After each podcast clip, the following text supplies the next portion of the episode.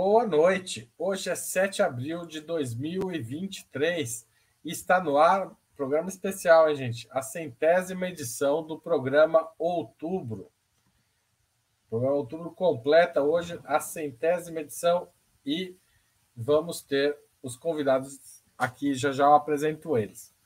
O tema de hoje, o ataque, o tema de hoje é o ataque na creche Cantinho Bom Pastor em Blumenau, Santa Catarina onde houve o assassinato de quatro crianças entre 4 e 7 anos na manhã da última quarta-feira, 5 de abril. Esse episódio chocou o país. Um homem de 25 anos, eventualmente com distúrbios psíquicos, foi o autor da chacina a golpes de machadinha. Mas não foi um fato isolado. No dia 27 de março, uma escola estadual paulista viveu momentos de terror e uma professora morreu, esfaqueada por um aluno de 13 anos, que também deixou feridas outras quatro pessoas. Essas duas tragédias e um cenário no qual eventos violentos em ambiente escolar ocorrem de forma crescente levam o país a buscar explicações para suas causas e caminhos para evitar sua repetição. Para tratarmos desse tema hoje, teremos a participação de Vanessa Martina Silva, jornalista, mestranda do Programa de Integração Latino-Americana da USP e editora da revista eletrônica Diálogos do Sul. Também contamos com Pedro Marim, editor-chefe da revista Ópera, ex-correspondente internacional do Brasil do site Global Independent Analytics e autor de Golpe é Guerra, Teses para Enterrar 2016 e coautor de Carta no Coturno, a volta do Partido Fardado no Brasil. E, para completar o time de analistas, temos José Genuíno, histórico militante da esquerda brasileira, ex-deputado federal e ex-presidente nacional do Partido dos Trabalhadores. Em nome de Opera Mundi, com cumprimento os três convidados. Também informo que faremos o possível para ler eventuais perguntas da audiência com prioridade aquelas realizadas por membros de nosso canal no YouTube ou acompanhadas por contribuições de super, via Superchat e Super Sticker. Passo a primeira pergunta da nossa noite. Muitas vozes estão atribuindo uma relação causal entre o discurso da extrema-direita, incluindo seu culto às armas, e essas tragédias em escolas brasileiras. O que vocês acham dessa explicação? Ou tanto esses ataques homicidas quanto a própria ascensão do neofascismo bolsonarista seriam alimentados por um processo mais profundo e antigo. Começo por Vanessa Martina Silva.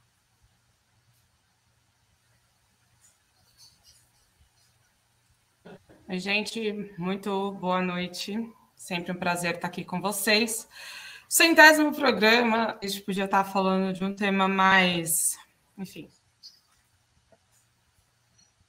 é um assunto realmente importante debater se falado né, de uma maneira correta e não a palhaçada que está sendo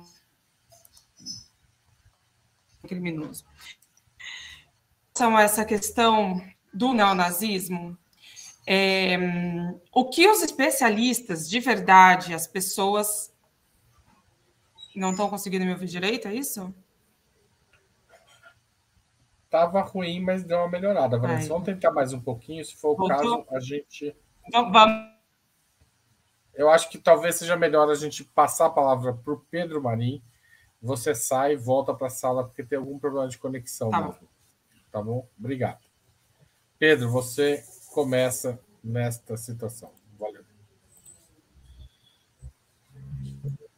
Bom, tá certo. Boa noite Haroldo, boa noite, Vanessa, boa noite, Genuíno, e boa noite a todo mundo que está assistindo. É, é, um prazer estar aqui, embora o tema, é, enfim, seja um tema terrível, né? É, melhor seria não, tá, não estarmos tratando desse tema, mas infelizmente ele se impôs ao debate nacional.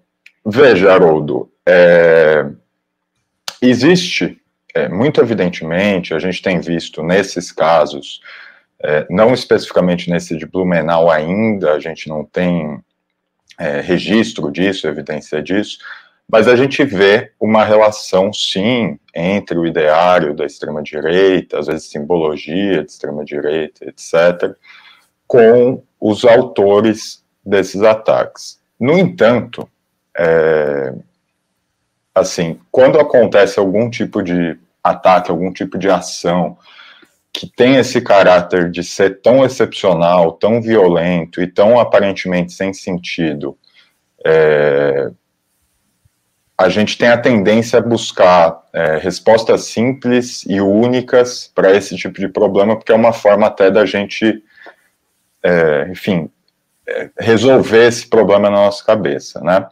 Então, sim, existe uma, uma ligação, muitas vezes a gente vê autores desses atentados se reunindo em fóruns na internet, consumindo conteúdos relacionados à extrema-direita, etc. Mas eu diria que, veja, é, concluir que os valores da extrema-direita são violentos, é, dizem respeito a uma violência não é desprovida de sentido, mas com um sentido muito negativo, um sentido muito e uma ultra-violência, isso é concluir óbvio, né? A questão talvez seja por que, que estudantes como tem acontecido tanto, embora não seja o caso de Blumenau. Por que, que estudantes estão tendo contato com esse tipo de coisa? Por que, que eles têm contato com esse tipo de coisa e abraçam esse tipo de coisa? O que, que dá para fazer para impedir que eles tenham contato? Quais são os problemas de ordem psicológica que esses, essas pessoas, esses, esses autores de atentados, muitas vezes é, é, não tiveram uma solução, não tiveram um acompanhamento, etc. Quer dizer, é, sim, existe uma relação entre as coisas, mas é, me parece que a causa de atentados recorrentes em escolas com essas características não é o conteúdo de extrema-direita em si, é o fato, é, precisamente são estudantes, são jovens, no, nesse caso de Blumenau não, mas veja o caso anterior aqui em São Paulo, um menino de 13 anos, Veja, o que eu quero dizer com isso é a extrema-direita existe. A questão é por que, que crianças, jovens, adolescentes, estudantes estão se relacionando com esse tipo de conteúdo é, e estão perpetrando ataques depois de terem, terem alguma relação com esse tipo de, de conteúdo. Então, me parece que é uma manifestação cultural do problema, existe essa ligação, mas ela não é a causa do problema em si. Não é isso que leva um jovem de 13 anos a cometer um atentado. Ele entra numa câmera de eco online, uma câmera de num certo grupo que em que esses valores ficam sendo ficam sendo repetidos e ficam sendo validados e ficam sendo estimulados. Então a questão aí talvez não seja é, reconhecer que as coisas têm alguma relação, mas justamente como é que a gente impede é, esse aluno, por exemplo, de entrar numa câmera de eco, como a gente oferece outra coisa para ele não entrar nesse tipo de câmera de eco, como são essas, essas as questões. E, curiosamente, é, numa ironia terrível, é justamente a escola pública, em boa medida, que tem que, é, que é o espaço de oferecer esse tipo de solução, especialmente quando a gente está tratando de jovens, mas que não foi o caso de Blumenau. O caso de Blumenau tem é, elementos ali que distinguem um pouco dos casos anteriores. Né? Foi um homem de 25 anos, é, mais velho, não era um estudante da, da creche, né? não tinha uma relação, aparentemente ele é, fez aquilo é, aparentemente de uma forma um tanto impulsiva, quer dizer, não era uma coisa específica, embora tenha traços aí, enfim, ele tinha já incidentes relacionados na polícia, é, dois incidentes com o padrasto dele, né? Então, do ponto de vista psicológico, é, é, não me surpreenderia se tivesse alguma coisa a ver o alvo ter sido uma creche. Mas o fato é que ele, é, ele pulou o muro daquilo e em 30 segundos fez essa ação. Não foi um caso como a gente tem visto de estudantes da própria instituição indo lá e fazendo esse tipo de ataque. Vanessa. Voltou. Bom, vamos ver se a gente consegue agora ter mais êxito. É, bom, então a questão é a vinculação, a relação com o neonazismo, né? Eu peguei uma parte da fala do Pedro e vou concordar que não dá para fazer essa associação simples. Neonazismo igual ataques em escola, ou que todos os ataques necessariamente tenham a ver com o neonazismo. Mas não, não está diretamente ligado, mas no seu fundo sim tem relação. O que especialistas dizem é, então, aí a gente tem a Adriana Dias, a gente tem a Lola Aronovitch, uma série de especialistas que estudam este tema. É, também me baseei aqui nos estudos sobre essa questão na Marie de Clark, imagino que ela seja francesa, sei lá, que é uma jornalista que estuda há muitos anos isso. O que esses. O que, qual o perfil né, dessas pessoas que cometem esse tipo de ação? A misoginia a misoginia é a porta de entrada para esses atos. Esses fóruns na internet, onde se propagam essas ideias de ataques, de atentados, e onde ocorre uma glamorização, ocorre uma fetichização e ocorre aí uma, uma série, uma certa idolatria, porque eles são considerados santos, são considerados mártires. Em todos esses fóruns, o componente que os une é a misoginia. E uma característica do, do nazifascismo, né, uma característica do, da, dessa ideologia de extrema-direita, é trazer soluções muito fáceis para problemas muito complicados. E aí, é, uma perspectiva que eu achei das mais interessantes dentro deste debate foi trazida pelo professor Leonardo Sacramento, que publicou originalmente no site A Terra Redonda, nós republicamos no, na Diálogos do Sul. A vinculação, não só, e eu acho que aí a gente tem que fazer essa relação, não é só a questão da ideologia né, neonazista, existe também o componente da destruição de vidas provocada pelo neoliberalismo. Se tratam de pessoas que, dentro da, da teoria marxista, dentro dessa perspectiva, a gente poderia chamar de lumpen proletariado, né? Então, são pessoas sem perspectiva nenhuma, que vêm de uma classe média empobrecida, que vêm de, ou vêm já de uma classe pobre e que estão sem perspectiva econômica, que têm provavelmente uma vida inferior à vida que os seus pais tiveram, ou têm muitos problemas, é, que estão relacionados aos dramas do, do, do neoliberalismo e que vêm nessas, nessas, é, nessas minorias, né, nesses grupos vulneráveis, vulnerabilizados, que são crianças, mulheres, negros, vêm nesses grupos, e, e, e LGBTQIA, nesses grupos, a causa para o sofrimento delas. Então, eu não sou bem-sucedido, eu não ganho um salário que eu, que eu consiga ter uma estrutura, um conforto. Por quê? Porque mulheres é, dominam o sistema e estão aí atuando contra, né, é, contra o meu grupo, contra os homens. Temos aí, é, no caso da adolescência, temos aí professores ou outros adolescentes que também estariam atuando contra essas pessoas. Então, cegos pelo ódio, cegos por essa ideologia, e aí dá para misturar o, o, a questão do nazismo, não nazismo, com a questão do neoliberalismo. Então, você tem um ambiente, um caldo de cultura onde esse tipo de comportamento, de, de, de ideação se prolifera. Então, acho que não é direta a relação, ela tem que ser colocada, e não estou dizendo isso, não é uma questão de opinião, é uma questão do que especialistas que tratam esse tema, que estudam isso cientificamente, trazem e acrescentam ao debate. Tá certo. Genuíno, qual a sua leitura desse episódio e essa relação com o discurso de ultradireita? Olha, Vanessa, Pedro e Haroldo. A juventude, o adolescente, o, a criança e a educação são os nervos mais expostos numa sociedade, num local ou num momento histórico. É por onde começam as grandes mudanças e por onde também terminam as grandes tragédias. Nós temos que situar esse problema dentro da conjuntura política, cultural, ideológica que marcou a história do Brasil pelo menos nos últimos seis anos. Porque a, a, esse episódio soma-se com aquele de Suzano. Um ex-estudante entra na, no colégio e mata quatro colegas. Vem aqui em São Paulo.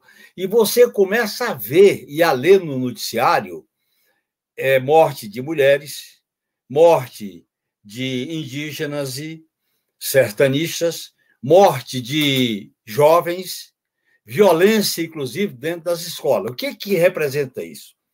No meu modo de entender, nós estamos vivendo uma crise sistêmica que afeta os corações e mentes. E a juventude, a adolescência e a criança é o nervo sensível. E a escola, a educação, é outro nervo sensível. Então, eu acho que a cultura da violência propagada, difundida, exaltada, estimulada, tem a ver, sim, com esse aumento do número de violência. É só ver o que acontece nos Estados Unidos. Aqui está algo parecido com os Estados Unidos. A cultura da violência, a questão do individualismo, a questão dos. O outro é inimigo, principalmente os vulneráveis. Não é por acaso que essa violência atinge mulheres, atinge a população pobre, a população negra e a juventude, os adolescentes, quer dizer, aqueles que são mais vulneráveis. Por quê? Porque a ideia fundamentalista de que existe uma guerra incentiva-se o ódio, o medo e a intolerância, isso provoca uma espécie de estímulo subjetivo a esse vale tudo. E aí a, a grande questão é a escola não pode ser o palco dessa violência. Também não pode ser o palco de militarização, como já estão pensando em catraca, já estão pensando em policial armado, já estão pensando em repressão. Nós temos é que criar um ambiente democrático, uma gestão democrática com alunos, professores. Tem que melhorar o nível. Temos que investir numa cultura da paz. Temos que investir em programas que estimule outro caminho. Então, nós estamos vivendo uma situação, do meu modo de entender, que é uma espécie de crise sistêmica que se afundou, e eu acho que isso tem a ver está afundando o país, afeta principalmente a juventude e a educação. Isso tem a ver com esse momento político que o Brasil está vivendo. Porque não é um momento político de uma, de uma. não é só uma política de governo, são os valores, é o vale tudo. Por exemplo, quando se faz apologia da arma, quando se faz apologia da morte, quando se faz a apologia do feminicídio, como se faz a apologia do preconceito acaba levando certas pessoas a uma visão de eliminar o outro, porque essa ideologia, essa cultura, passa pela ideia de eliminar o outro. E vai eliminar quem? Os mais vulneráveis. É a, a ideia, a ideia da pureza. Nós aqui, são pessoas que se consideram puras e vão eliminar aqueles que é, são responsáveis pela impureza da comunidade, num, num colégio, numa cidade, etc. Então, eu acho que para enfrentar essa questão, é, deve-se tomar medidas. Eu acho que é um absurdo colocar catraca, colocar policial armado, não é esse o caminho. Eu acho que você pode ter uma polícia comunitária, você pode ter câmeras. Agora, o importante é a cultura.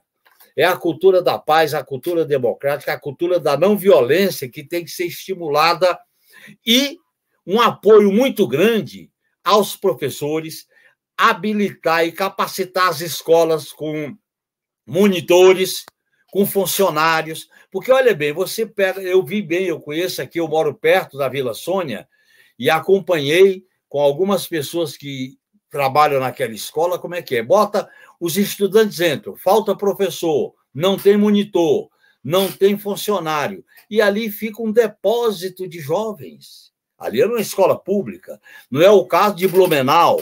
Agora, essa, essa, esse desprezo pela vida e a apologia da arma, da morte, faz parte da cultura protofascista, faz parte da cultura proto-nazista, porque vai se eliminando aqueles que incomodam. As crianças incomodam, as mulheres incomodam, os negros incomodam, a população idosa incomoda. Então, é aquela visão de uma, de uma, vamos dizer assim, de uma violência que vai eliminando o diferente. Eu acho que essa questão só pode ser enfrentada, Haroldo, Vanessa e Pedro, com uma cultura radicalmente democrática, uma cultura humanista, uma cultura pluralista, uma cultura que a gente enfrente essa visão do inimigo, visão de arma, visão de matar, visão de, da intolerância, do preconceito. Portanto, isso aí é um alerta de como nós estamos, se não conter essa marcha da insensatez, nós estamos entrando no buraco da barbárie, da tragédia e principalmente que choca as pessoas. Então, eu acho que são fatos que merecem uma reflexão mais profunda e, principalmente, medidas que não sejam apenas no plano policial. Eu acho que a, a, o, a, a defesa tem que ser preventiva, só preventiva, nada de militarização. Daqui a pouco você transforma as escolas em cadeias. E aí piora vamos voltar, Vamos só voltar esse tema daqui a pouco. Também não é diminuindo a idade penal. Vai vir vozes para diminuir a idade penal, não é o caminho vai botar esses jovens de 13 anos, de 11 anos nas penitenciárias, portanto, esse caminho ele é a resposta do vale tudo, como se o Estado tivesse que se igualar aos criminosos para poder conter a ilusão de paz por parte das famílias, dos jovens, das crianças e dos adolescentes. Eu acho que o buraco é mais embaixo, nós temos que fazer essa discussão. Agora, tem a ver com o momento político, tem a ver com o discurso do ódio, tem a ver com o discurso das armas, tem a ver com o discurso do preconceito. Isso tem a ver, sim. Não é uma, uma ligação direta, mas tem a ver com o ambiente político que esse retrocesso provocou no país, principalmente a partir de 2016. O Genuíno é, e demais, é, vou passar para a segunda pergunta, que é, é, mas a gente vai voltar a essa questão da militarização das escolas ainda durante esse programa. Mas o, psiqui o psiquiatra alemão William Reich recorreu a um termo empregado por Freud, pulsão de morte, para explicar a ascensão do nazifascismo. A falta ou a limitação de perspectivas de grandes massas, especialmente de setores médios que antes possuíam uma vida mais segura, teriam instalado uma, um brutal desejo de destruição com forte reflexo psíquico sobre os indivíduos. O nazifascismo teria conquistado força por ter canalizado essa pulsão de morte politicamente. Vocês acham que essa leitura poderia ser feita sobre o caso brasileiro? É, a gente passou por isso, mas eu acho que a gente podia aprofundar essa questão. O bolsonarismo seria um agente associado a essa pulsão de morte? Vanessa.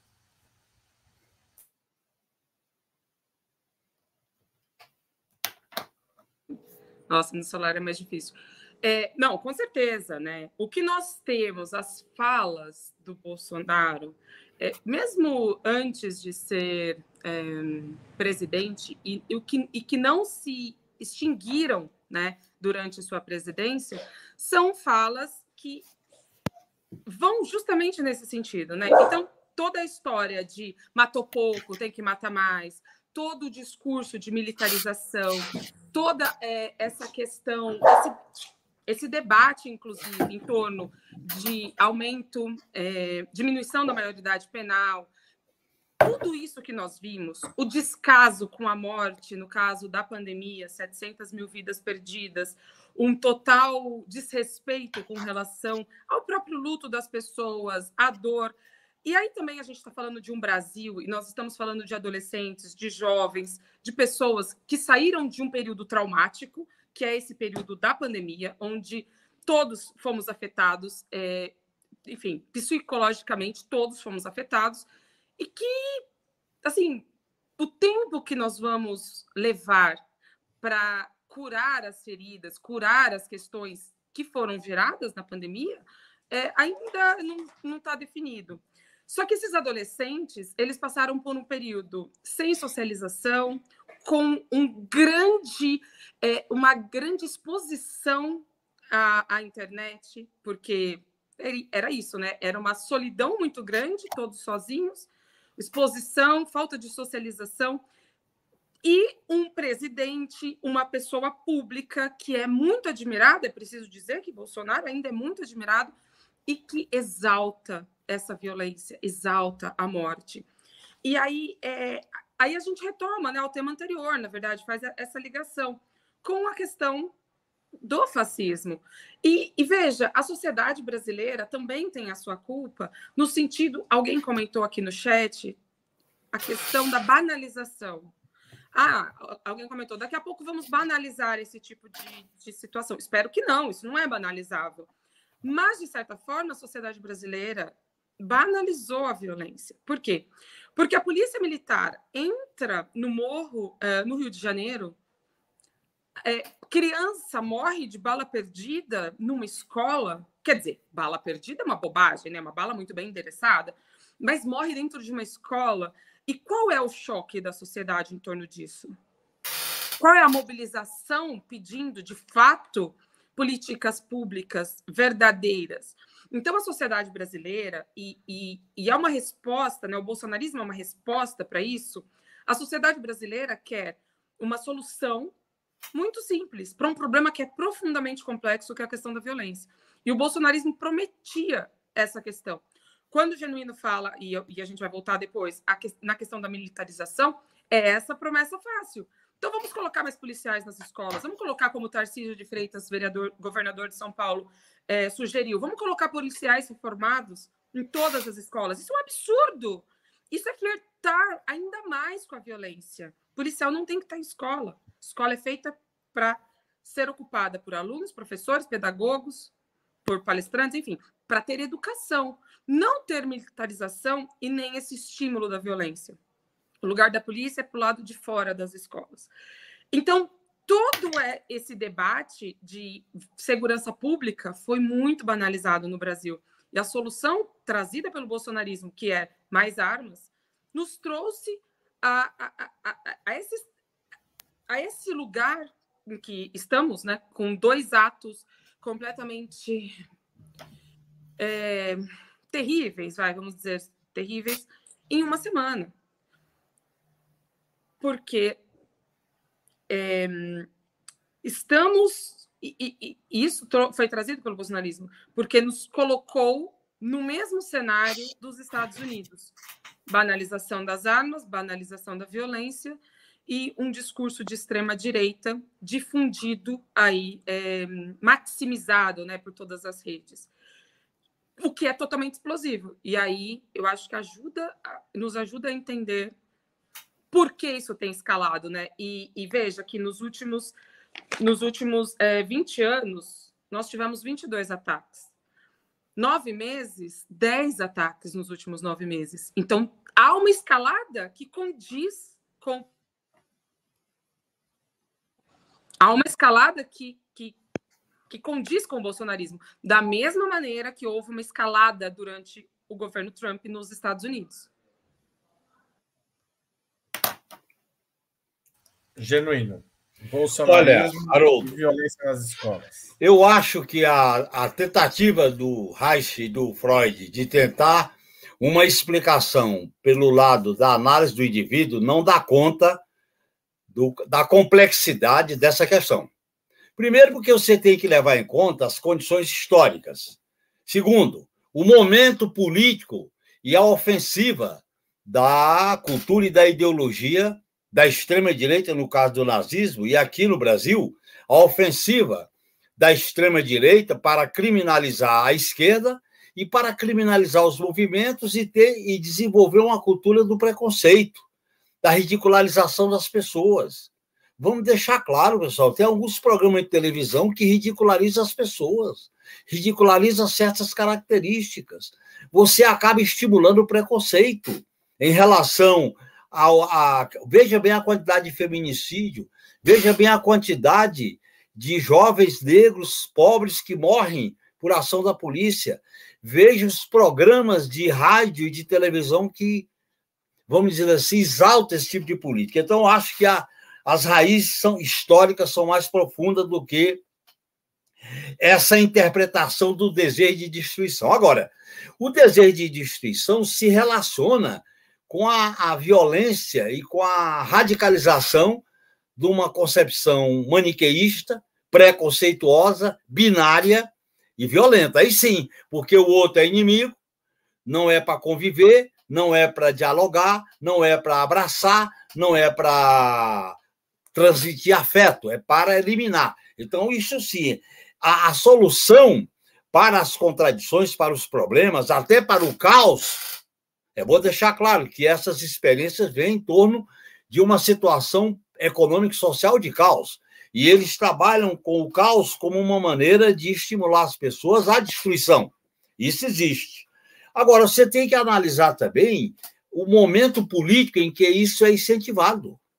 Isso não nasce como um, uma ação individual, nem como uma obra é, da natureza humana, nem como uma obra exclusivamente da natureza humana. E são contextos que.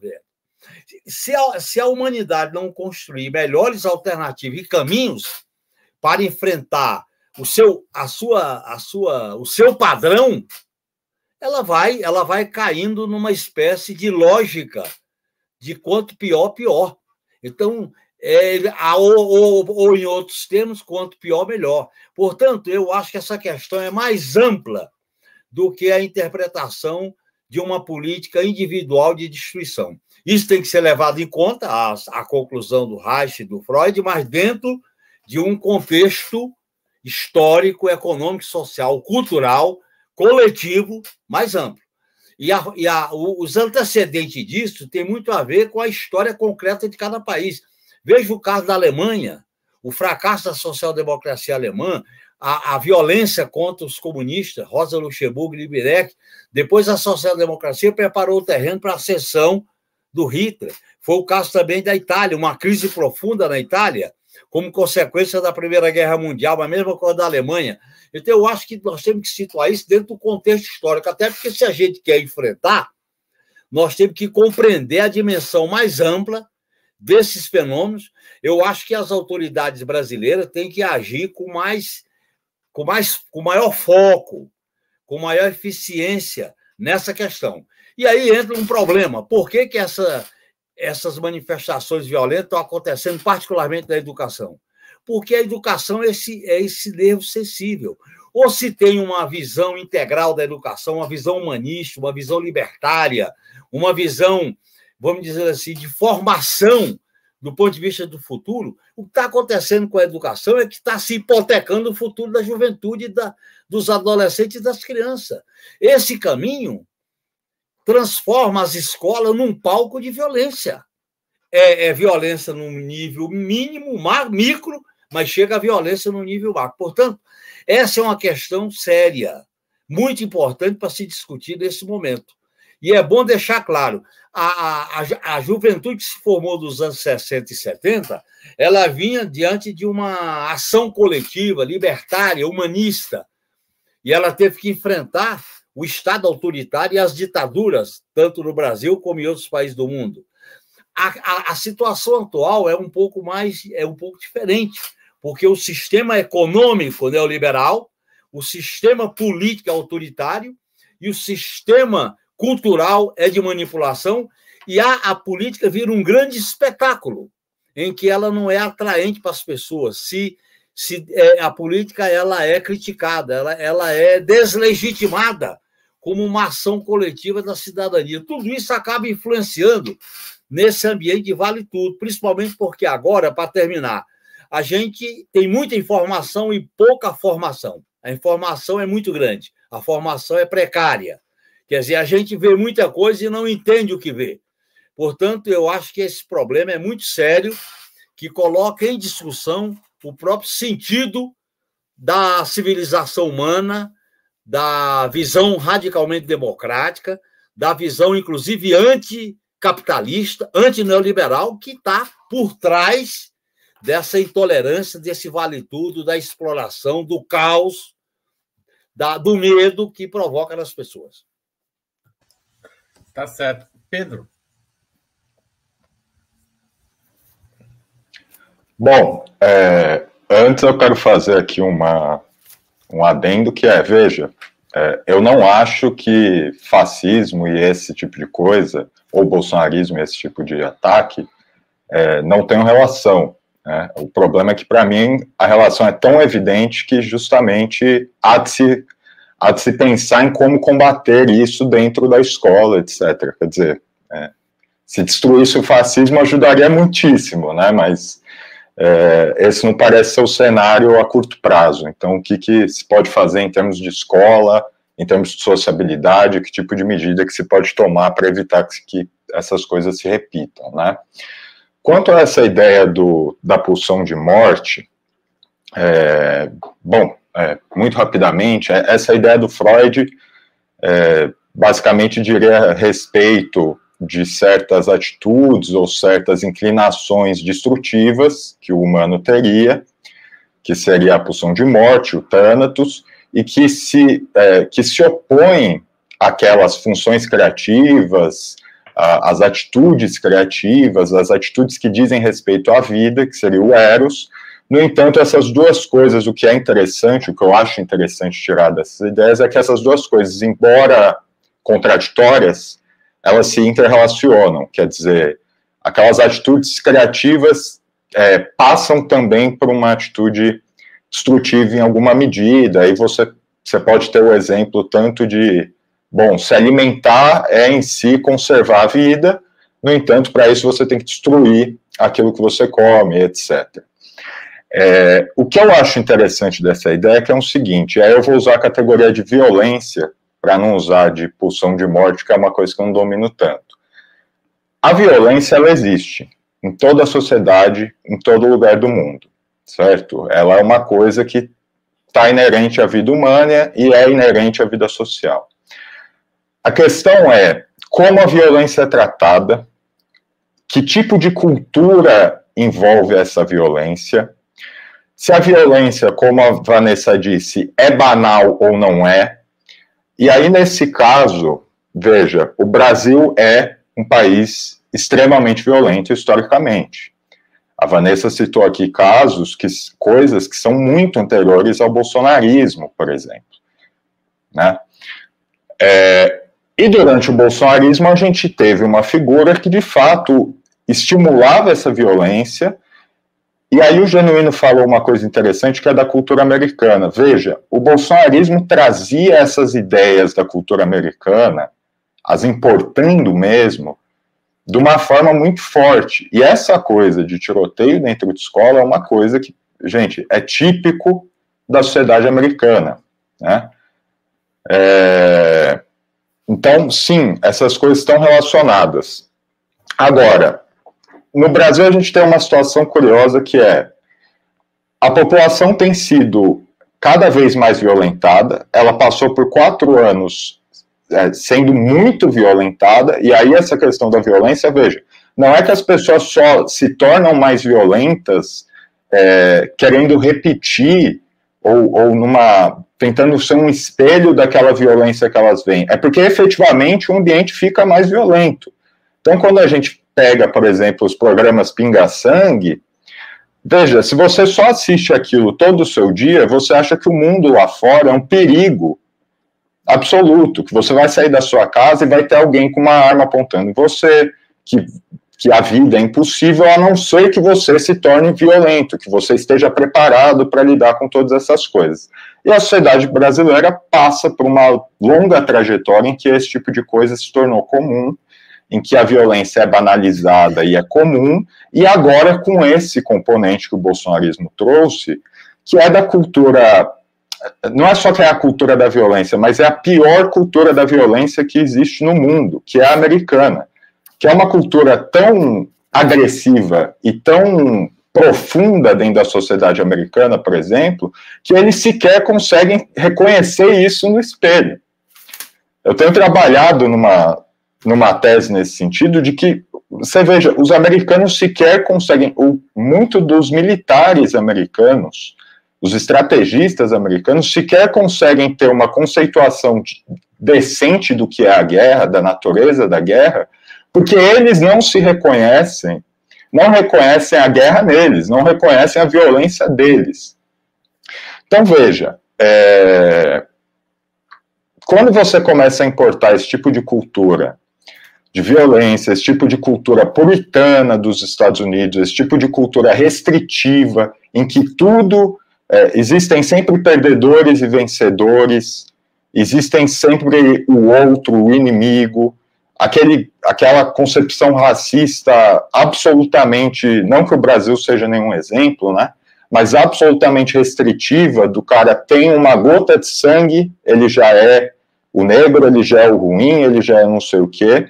Isso tudo é óbvio que, que cria, que tem uma relação com esses casos que a gente tem visto. E aí, complementando o que a Vanessa, ela foi dar os dados e, e cortou, pelo menos cortou para mim. Mas veja, é, houve 22 ataques realizados à escola no Brasil entre outubro de 2002 e março de 2023. 22. Desses 22, 13 se deram entre 2022 e 2023. Né?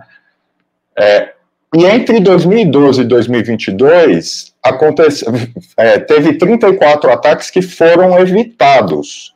Desses, 22 foram no ano passado. Ou seja, não é só que as escolas estão menos, é, menos capazes de lidar com esses ataques. Não, os ataques estão numa crescente impressionante não por acaso nos últimos quatro anos. Né?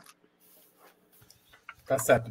Obrigado, Pedro. Vocês tocaram numa questão que me parece muito importante. Qual é o papel é, das redes sociais, de incels, red pills, na formação dessa mentalidade violenta?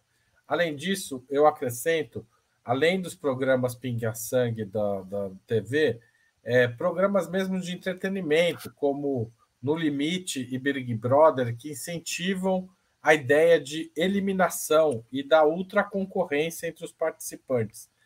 Esse tipo de, de, de o, o discurso de ódio e o estímulo à violência também passa por esses canais de comunicação, de troca de informação, e o que o governo pode fazer é, penso especialmente nos Ministérios da Educação e da Justiça, para encontrar caminhos de combate a, a, esses espaços de discurso de ódio. É, agora, quem começa é o Genuíno. Olha, Haroldo, passa sim pela conclusão da sua pergunta. Porque a, a, a liberdade de opinião, o direito de manifestação, é, não pode se traduzir numa ação para incentivar a morte, para incentivar o preconceito, para pregar a morte. E veja bem, a arma mata, mas alguém precisa apertar o gatilho da arma. Ela não mata sozinha. Quando você tem uma cultura de apologia da morte, não da vida, isso através de instrumentos de redes sociais, quando você usa, por exemplo, espaços no parlamento ou espaço da sociedade para fazer essa pregação do racismo, da morte, da arma, isso tem que ter uma regulação. Isso não é liberdade de imprensa. A liberdade de manifestação e de imprensa, ela não pode se traduzir num incentivo e numa, numa apologia da negação do outro, através da arma, do preconceito, da violência do golpe de Estado e por aí afora. Portanto, é, é o fio da navalha. É o fio da navalha que nós temos que de, deixar muito claro isso aí para efeito de regulação. Porque o vale tudo nas redes sociais se dá de maneira muito eficiente para esse tipo de coisa, porque são slogans, são frases curtas, rápidas, que as pessoas não discutem, não refletem. E ninguém passa aquilo ali vai direto. Então, eu acho que tem que haver, sim, um tipo de regulação, um tipo de responsabilização das plataformas, dos que veiculam esse tipo de coisa. Eu acho que é um desafio que o ser humano está vivendo, um desafio para a esquerda, um desafio para o futuro da humanidade, porque certas coisas vai se criando. Veja bem o caso do inominável. O Inominável ele teve uma longa história de proselitismo, pitoresco, prosaico, e aquilo ali era estimulado por programas barra pesada, por programas de esculacho. E aquilo ali vai, a gente vai normalizando, vai normalizando a barbárie, ou como diz a Hannah Arendt, vai banalizando o mal. O mal é banalizado porque a, a vida deixa de ter sentido.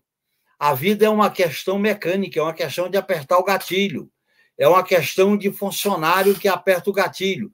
Portanto, eu acho que para desenvolver uma cultura da paz, uma cultura da, da radicalidade democrática, uma cultura da confrontação política, uma, uma cultura da auto-organização da população, é uma cultura que tem que ser, vamos dizer assim, incentivada. Porque as raízes históricas do Brasil, Haroldo, para terminar, guarda na nossa história, desde o período colonial, período do Império, período da República, período inclusive atual, guarda uma, uma cultura autoritária, patriarcal, racista, violenta, preconceituosa em relação ao nordestino, preconceituosa em relação a três séculos de escravidão, preconceituosa em relação à população indígena, preconceituosa em relação a pobres, preconceituosa em relação a vários segmentos que são, que são hostilizados. Então, nós temos que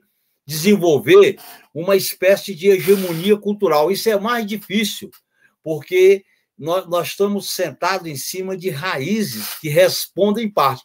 E aí, o que, que significa esse protofascismo a partir do golpe de 2016?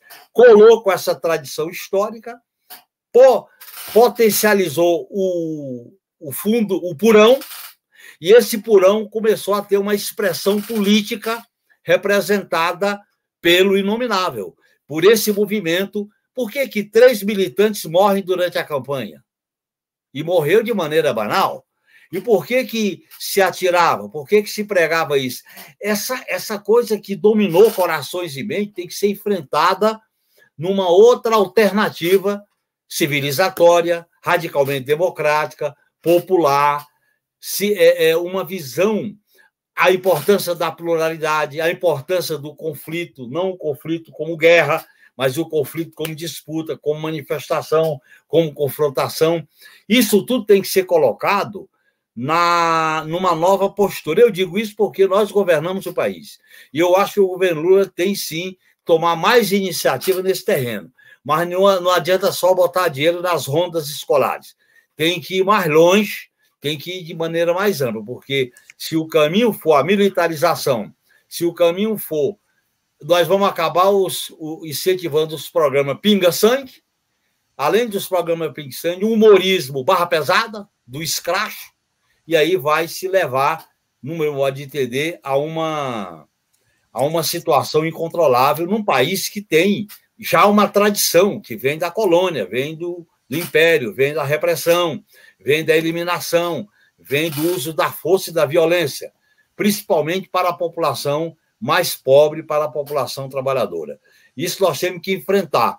Agora, é claro, para terminar, isso tem que ser enfrentado com uma política mais ampla, porque esse caso da, escola tanto teve Suzano, que era uma escola pública, aqui na Vila Sônia era uma escola pública e uma creche, numa uma escola privada numa cidade que tem um padrão de vida bem mais elevado do que o resto do país. Veja bem a, a que coisa chega. Tem certas coisas que ou, ou o ser humano luta pelo sentido da humanidade emancipada, ou então nós vamos para o Vale Tudo. E o Vale Tudo a gente sabe como começa e não sabe como termina. Tá certo. Obrigado. É, Pedro.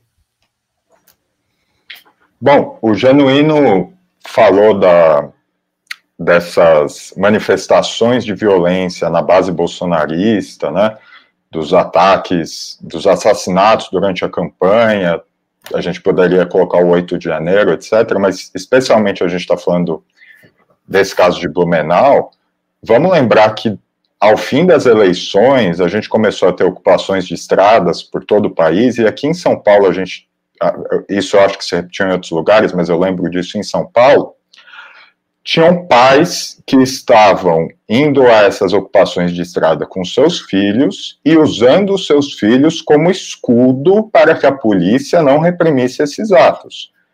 O que é, assim, eu acho que eu não, não preciso ser mais explícito quanto a, a comparação de uma coisa e outra, né? E o quanto existe uma coisa, uma certa dissociação aí, eu não sei nem o que se passa na cabeça das pessoas, né? Mas, enfim. Falando sobre redes sociais. É, primeiro, eu concordo em absoluto com o Genuíno, essas redes têm que ser reguladas. É, e veja, quando a gente fala de comunidades em que essas pessoas se organizam, habitam, etc., não são nem coisas é, muito profundas, a chamada deep web, coisas escondidas. Esse pessoal muitas vezes atua nas redes sociais normal, Twitter, Facebook, esse tipo de coisa, e lá encontram justamente essas câmeras de eco, encontram essas pessoas com quem eles falam e que falam as coisas que eles, em tese, querem ouvir, e enfim.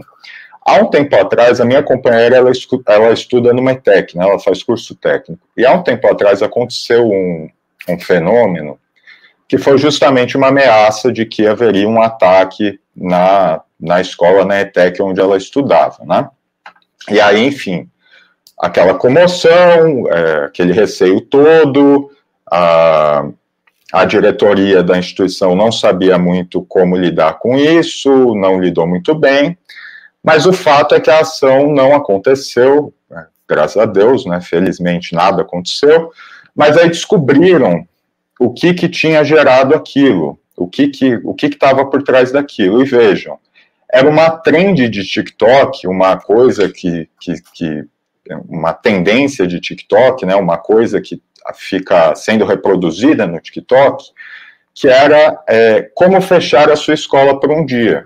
Então, você iria lá, faria um tipo de ameaça desse tipo, é, aterrorizaria a escola, aterrorizaria as coisas, e aparentemente tem vários casos de escolas em que isso está acontecendo. Veja, é, é evidente que alguma coisa tem que ser feita em relação a isso.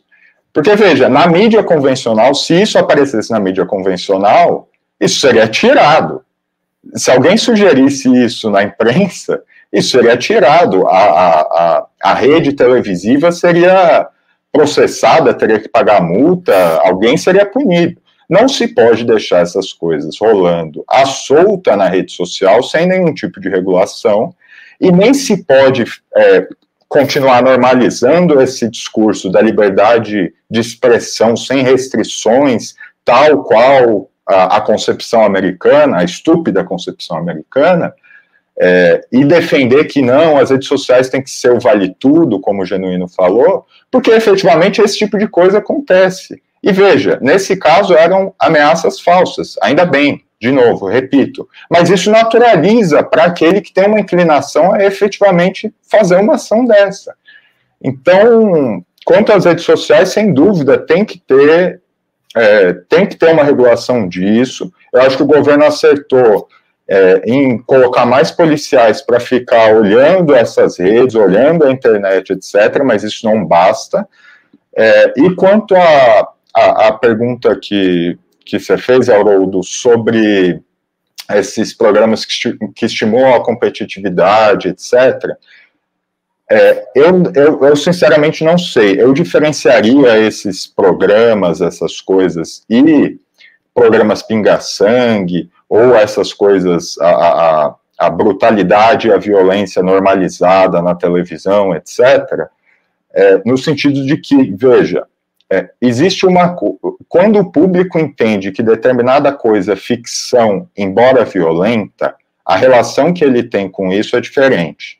Quando ele tem contato com um certo conteúdo que na cabeça dele, ou que é vendido, ou enfim, como a realidade, aí sim é muito perigoso. Então, quando a gente vê um programa Pinga Sangue que está nos dizendo que é tudo violento lá fora. O bandido, o bandido, que é essa grande figura metafísica que habita todos os lugares e todos os estados do Brasil e etc., está pronto para te pegar.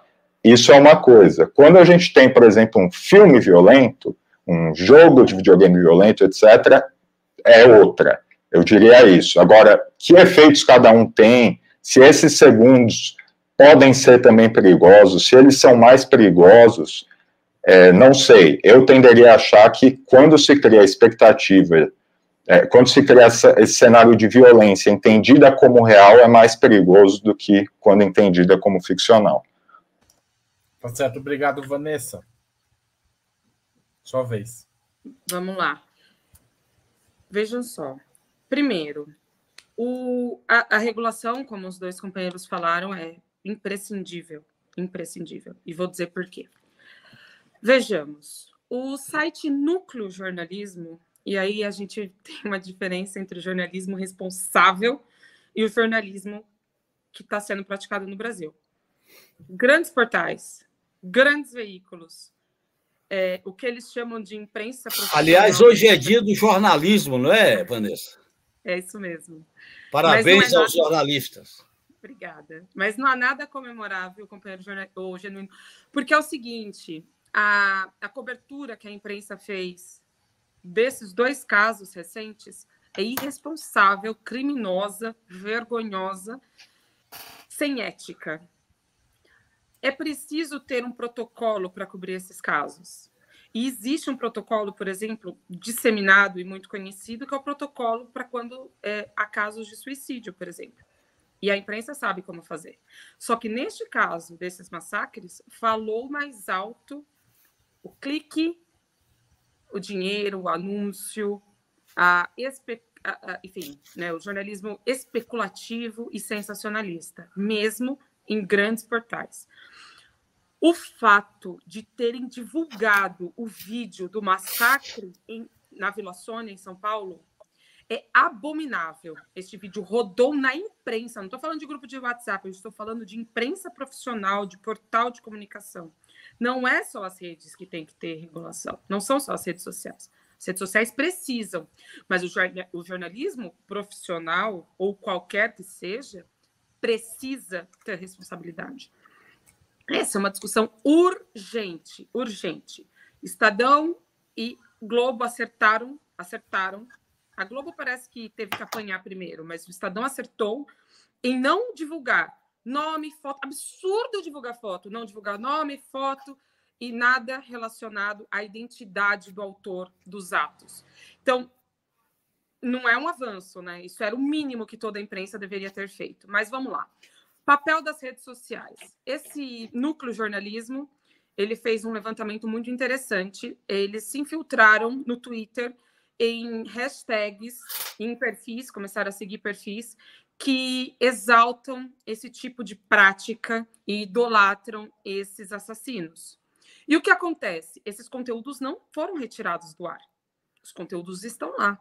Pessoas que abertamente, abertamente no Twitter, publicam conteúdos de ameaça, é, de incitação ao ódio. E mais do que isso, depois do ataque em Vila Sônia, que foi absurdamente divulgado, irresponsavelmente divulgado, criminosamente divulgado pela imprensa, o que aconteceu? O tom e a violência desses tweets, desses grupos abertos no, no Twitter, aumentou o tom subiu, começaram a publicar ameaças diretas. Então, essas pessoas, esses grupos, muito é, que se dizem, né? Muitos deles se dizem adolescentes e pré-adolescentes, começaram a procurar duplas para supostamente agirem e começaram também a procurar compra de armas e postar fotos com armas. E o Twitter fez o que com relação a isso? Desde que o Elon Musk assumiu o comando do Twitter, o que nós vimos é uma desregulamentação total da rede. Então, esses conteúdos, e essa é a filosofia do, do Elon Musk, é a ideia de liberdade de expressão, que é um absurdo e outra coisa criminosa. Crime não é liberdade de expressão. E esse é um debate já consolidado. Então, é, mas com este argumento, que é um argumento muito consolidado nos Estados Unidos, uma visão completamente distorcida do que significa liberdade de expressão, o Elon Musk diminuiu completamente a fiscalização e a retirada né, desses conteúdos. Demitiu a equipe que fazia isso. Qual é o impacto disso? Essa era a pergunta. Esses grupos se articulam nas redes sociais. Eles têm grupo numa ferramenta chamada Discord. E se você criar um perfil lá, você pode seguir esses fóruns de discussão, acompanhar abertamente.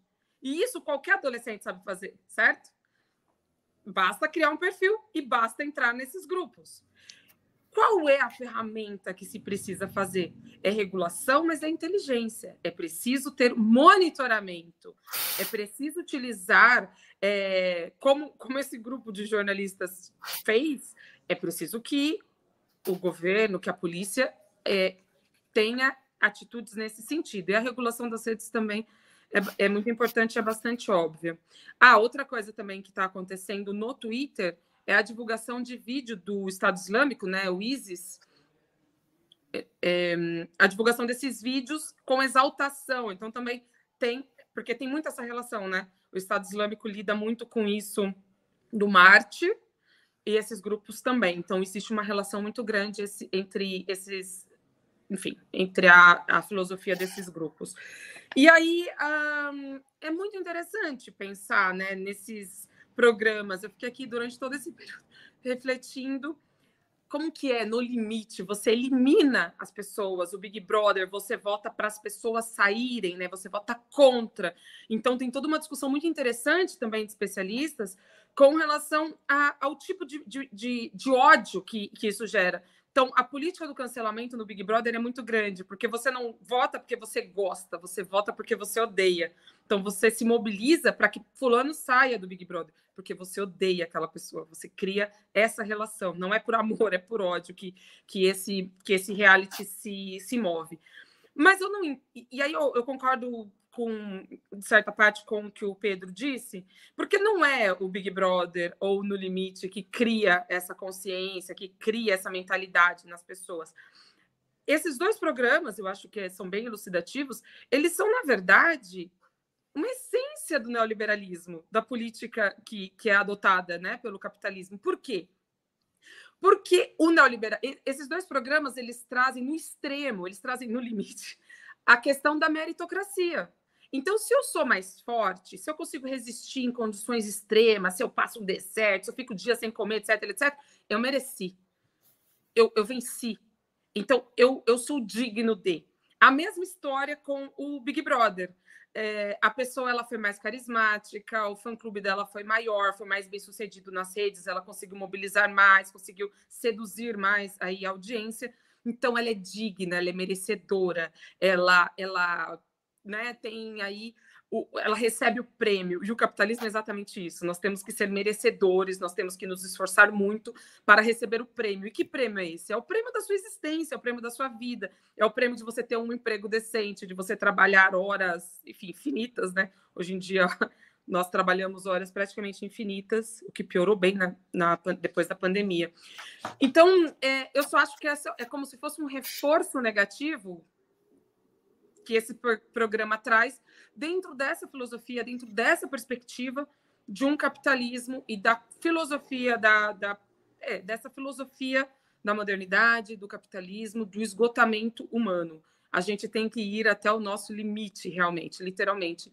E, e aí também dá para fazer uma, uma relação muito breve com essa sociedade da vigilância, né, que é o Big Brother. Então tem alguém te assistindo o tempo todo, você está monitorado e você tem que performar o tempo todo, que também é algo do capitalismo. No capitalismo nós performamos, no capitalismo nós temos que ter uma produtividade alta. Hoje, se você procurar ferramentas de produtividade na internet, vai chover aplicativos, sites, etc, para que você melhore a sua performance. E é exatamente isso que o capitalismo quer da gente, que nós melhoremos a performance e entreguemos mais para eles e no fim a gente entrega a nossa própria vida, a gente praticamente entrega a alma para o capitalismo, é, entrega a alma em troca de um pouco de dinheiro para que a gente consiga sobreviver.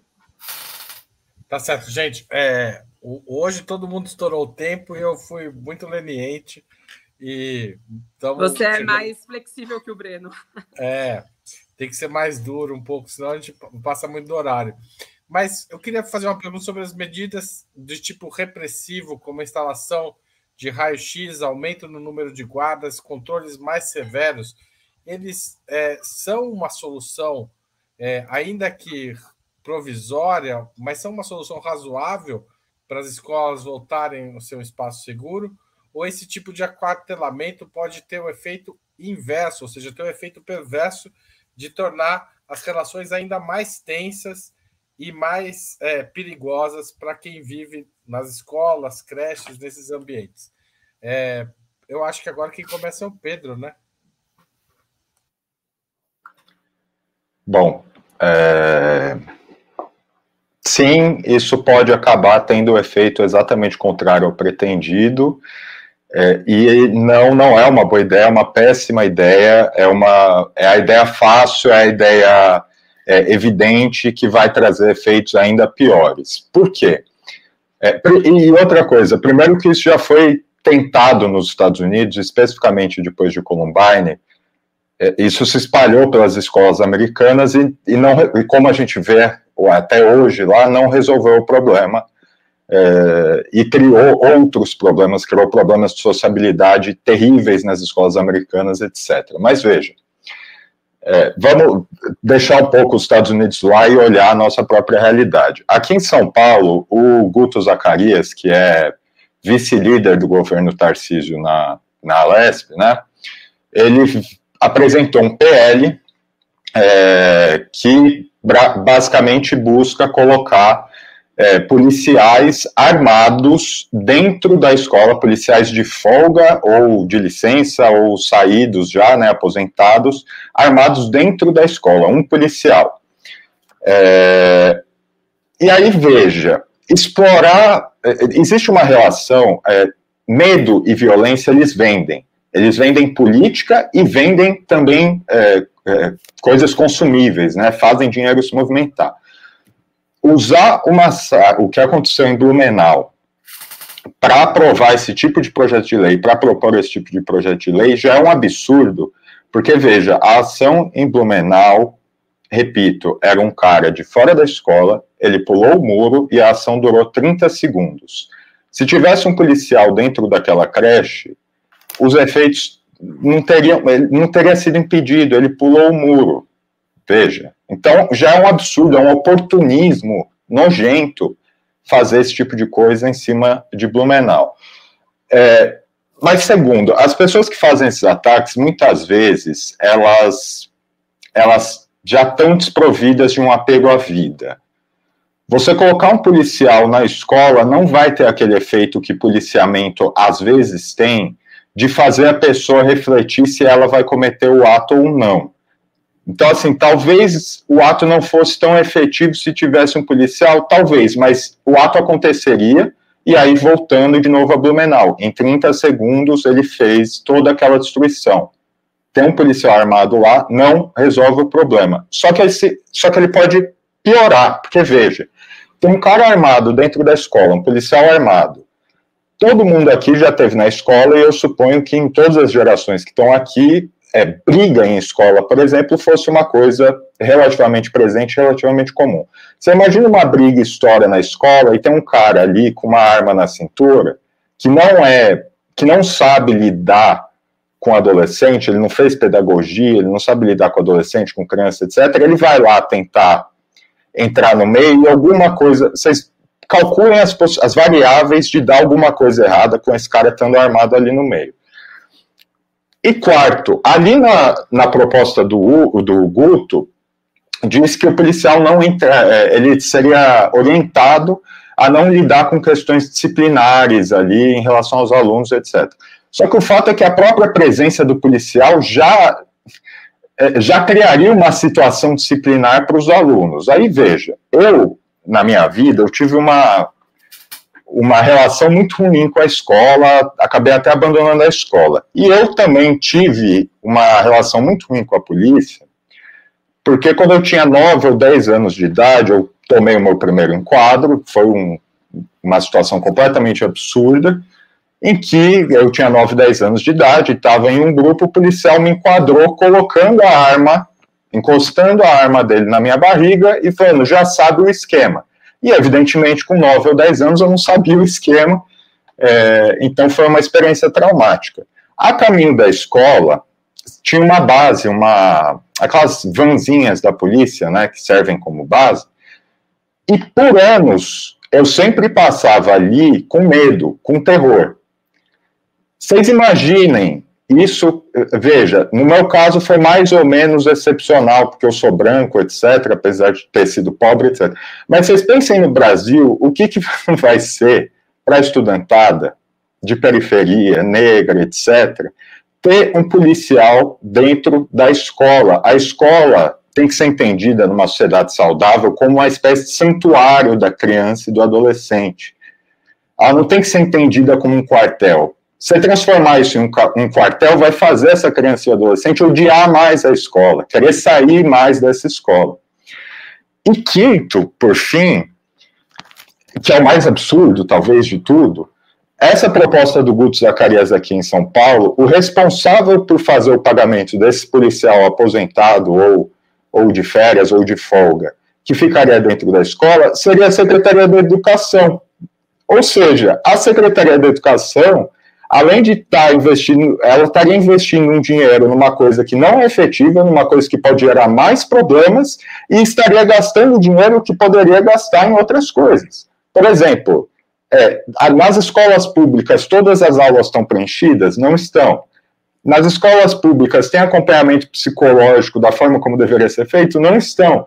Então, antes de querer colocar a Secretaria de Educação para pagar policiais por todas as escolas do estado de São Paulo para ficarem lá dentro com uma arma, gerando problemas, gerando uma sociabilidade terrível dentro da escola, talvez seja mais, talvez não, com certeza é melhor você, por exemplo, pagar psicólogo para dar plantão em escola, para fazer. E isso é uma outra coisa, por fim, Haroldo, eu sei que eu estou me estendendo, mas isso se relaciona também com a reforma do ensino médio.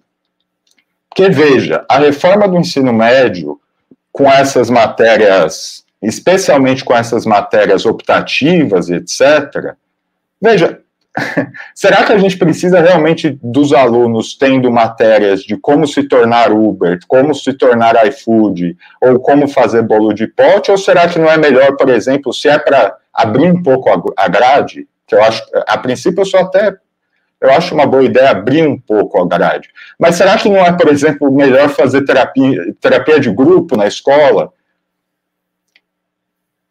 Entende? Então, Veja, é completamente absurda a ideia de colocar um policial dentro de cada escola armado, achando que isso vai resolver. O que é diferente de fazer ações de inteligência, como a, como a Vanessa falou, na internet, é diferente de você fazer a ronda escolar, etc., de você proteger o ambiente de ida até a escola, e não que essas coisas também não tenham contradições, né? mas é, é absurda a ideia.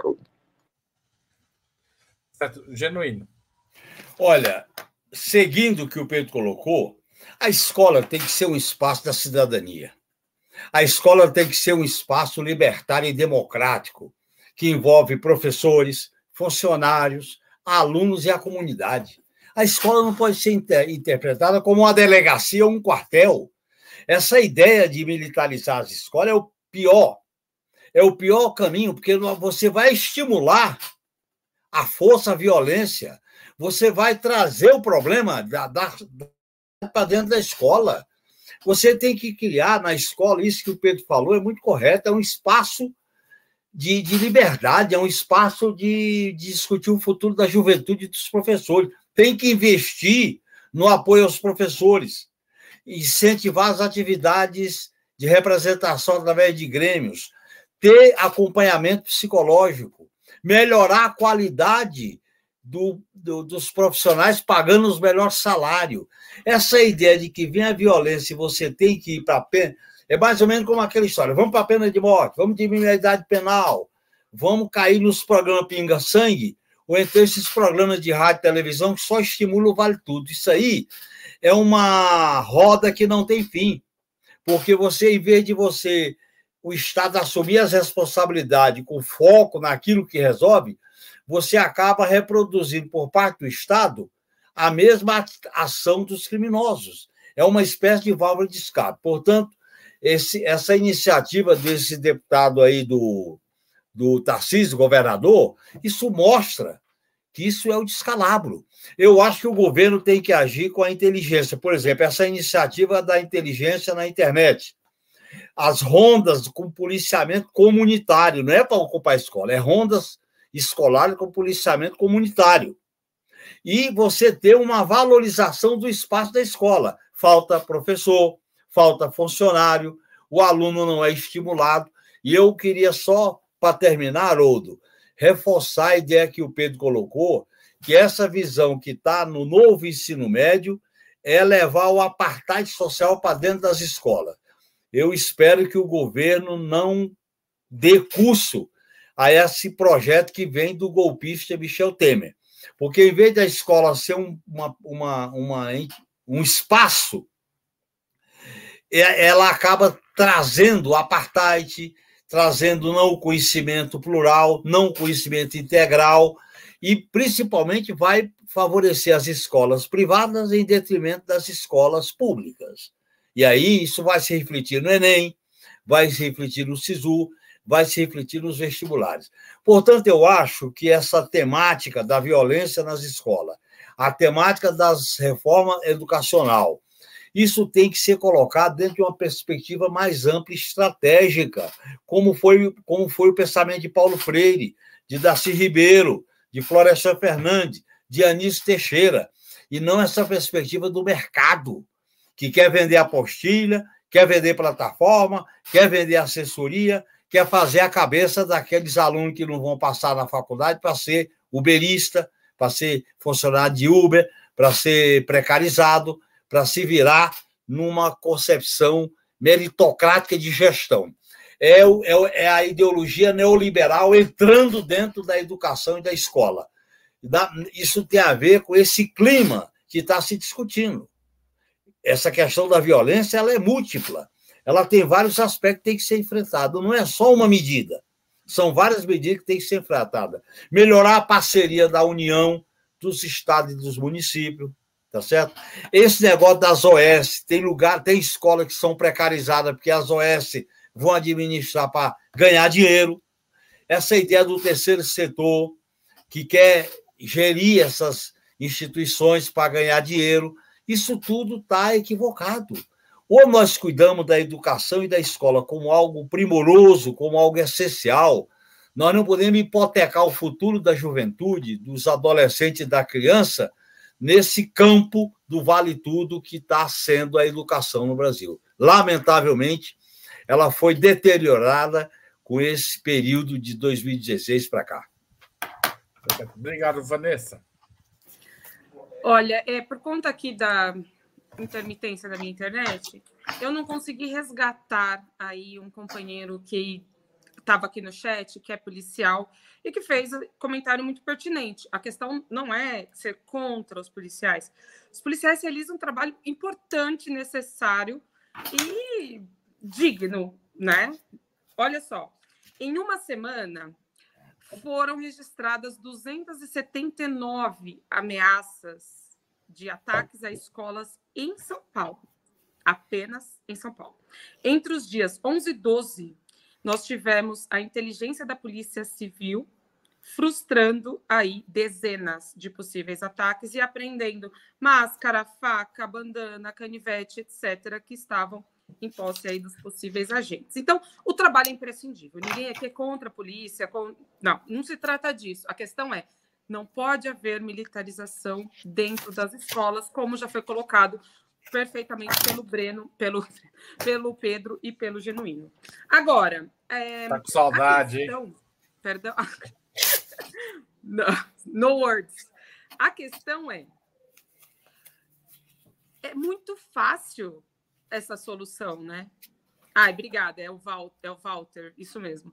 É, a questão é: é fácil essa solução. E, de novo, a gente retoma o bolsonarismo. Ah, vamos aumentar policiais, vamos dar, dar armas, etc, etc, como uma solução simples, fácil, que não é fácil. Esse é um problema complexo e que vem, e nós aqui no programa, eu acho que trouxemos aí bastante elementos de complexidade que ajudam a compor o quadro. É, e aí você diz, vamos botar militar, vamos colocar polícia. A ronda escolar parece ser algo também paliativo, né? Que isso foi anunciado aí pelo governo, algo paliativo, me parece, que pode é, pode ser que isso frustre alguns casos, mas por toda a complexidade, por toda a questão que envolve problemas, inclusive às vezes mentais, problemas de comportamento, problemas da própria educação composição aí de como a educação brasileira é tratada, não é isso que vai resolver. Então, vale destacar que o governo do presidente Lula criou aí é, um dia após o, o atentado em Blumenau, criou um grupo interministerial, o que é fantástico, um grupo interministerial para debater esse, esse assunto e buscar políticas. Vou citar algumas questões colocadas, trazidas por esse, que já foram trazidas né, pelos ministros, e eles têm aí 180 dias para trazer o relatório né, com as propostas finais. Isso é prorrogável, mas enfim, está sendo discutido, está sendo. É, estão sendo buscadas alternativas e soluções. Então, assim, ó, primeiro, recursos para uma cultura de paz, formação de diretores e professores. Isso é essencial. Conversando com meu companheiro, que é professor, que atua em escola pública, é historiador, atua, é isso, escola pública de periferia, qual é a situação?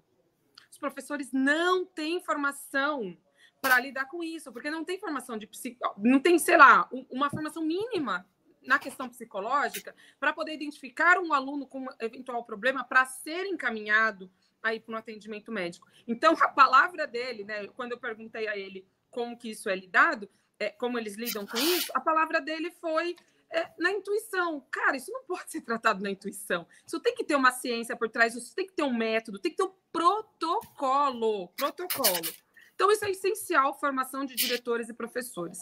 O mapeamento sobre os casos de violência na escola, então, isso também está previsto, o que é muito importante. O governo prevê aumentar o ensino integral, isso pode ser bom dependendo de como vai ser tratado e não sendo tratado dentro da perspectiva do atual ensino médio, né, dessa política nova do ensino médio, que é horrorosa, como já foi tratada aqui. Reforço do programa Saúde na Escola, com foco na questão da saúde mental dos alunos. Essencial, fundamental, não só dos alunos, como dos professores. A gente está falando de alunos, mas nós esquecemos que os professores estão expostos no Brasil inteiro a uma violência profunda, porque os alunos são violentos com os professores, a, a, a, composição da escola é violenta. E acho que o Genuíno falou que não poderíamos transformar a escola numa prisão. Desculpa, mas se nós formos a escolas públicas neste Brasil, nós veremos que elas se parecem muito com o presídio. Elas têm grades, elas são fechadas, elas têm pouco espaço de interação. Então, essa dinâmica educacional está completamente equivocada. E já encerro. Vão ser criados editais para cultura de paz, o que é muito interessante. Isso vem proposta do Ministério dos Direitos Humanos, muito interessante. Trabalho de inteligência nas redes, então vai ser ampliado aí os recursos para impedir novos ataques, essencial. Protocolos para a imprensa, urgente e necessário. E, por fim, abrir uma consulta pública com a sociedade, não é exatamente esse termo que está sendo usado pelo governo, mas é, uma consulta e conversar com aí profissionais, com ONG, com o terceiro setor, etc., etc., para a formulação dessas políticas. Isso é essencial. E, ao mesmo tempo, também é essencial combater. Bom, isso é outro programa, mas é importante falar: combater as células neonazistas que existem. São Paulo e Santa Catarina são os dois estados com maior número de células neonazistas. Isso está diretamente relacionado com o número de ataques e de ameaças que existe nesses dois estados. Não só ocorrem em todo o país, mas há uma relação, sim, entre essas duas questões. Então, é importante também destacar que o governo está indo atrás disso. São sinais positivos que eu, que, eu, que eu enxergo, porque não são meramente militarizáveis, né? Não é só vamos botar ronda escolar, vamos botar a polícia aí para agir. É, e eu acho que é por aí, né? Acho que a solução interministerial é muito importante porque é um problema interdisciplinar, é um problema que envolve várias, várias esferas da nossa sociedade. É isso, gente. Obrigada. Gente, é, eu queria agradecer muito vocês. A gente estourou o tempo, eu deixei correr um pouco, porque o assunto realmente às vezes exigia esticar. É, teve vários comentários no chat, esse último, formação sim, é, pedindo, sugerindo a presença de psicólogos e assistentes sociais nas escolas. Muita gente participou do debate aí no debate ao vivo. Espero que as pessoas continuem comentando no, no, no espaço de comentários e ajude a espalhar esse vídeo. E espero que a gente tenha dias melhores nas escolas brasileiras e que se haja nesse sentido. Ou seja, isso não é algo que vai vir de barato, mas depende mesmo da atuação de todos. Genuíno, Vanessa, Pedro, muito obrigado por vocês pela disponibilidade nessa sexta-feira, feriado, estar tá aqui discutindo esse assunto. É, agradeço mesmo e agradeço a todo mundo que participou, contribuiu com o Superchat, fez comentários. Foi um diálogo muito rico aqui na área de comentários também. Valeu e até a semana que vem. Muito obrigado. Tchau, Boa tchau. Páscoa, gente. Até mais. Tchau, tchau.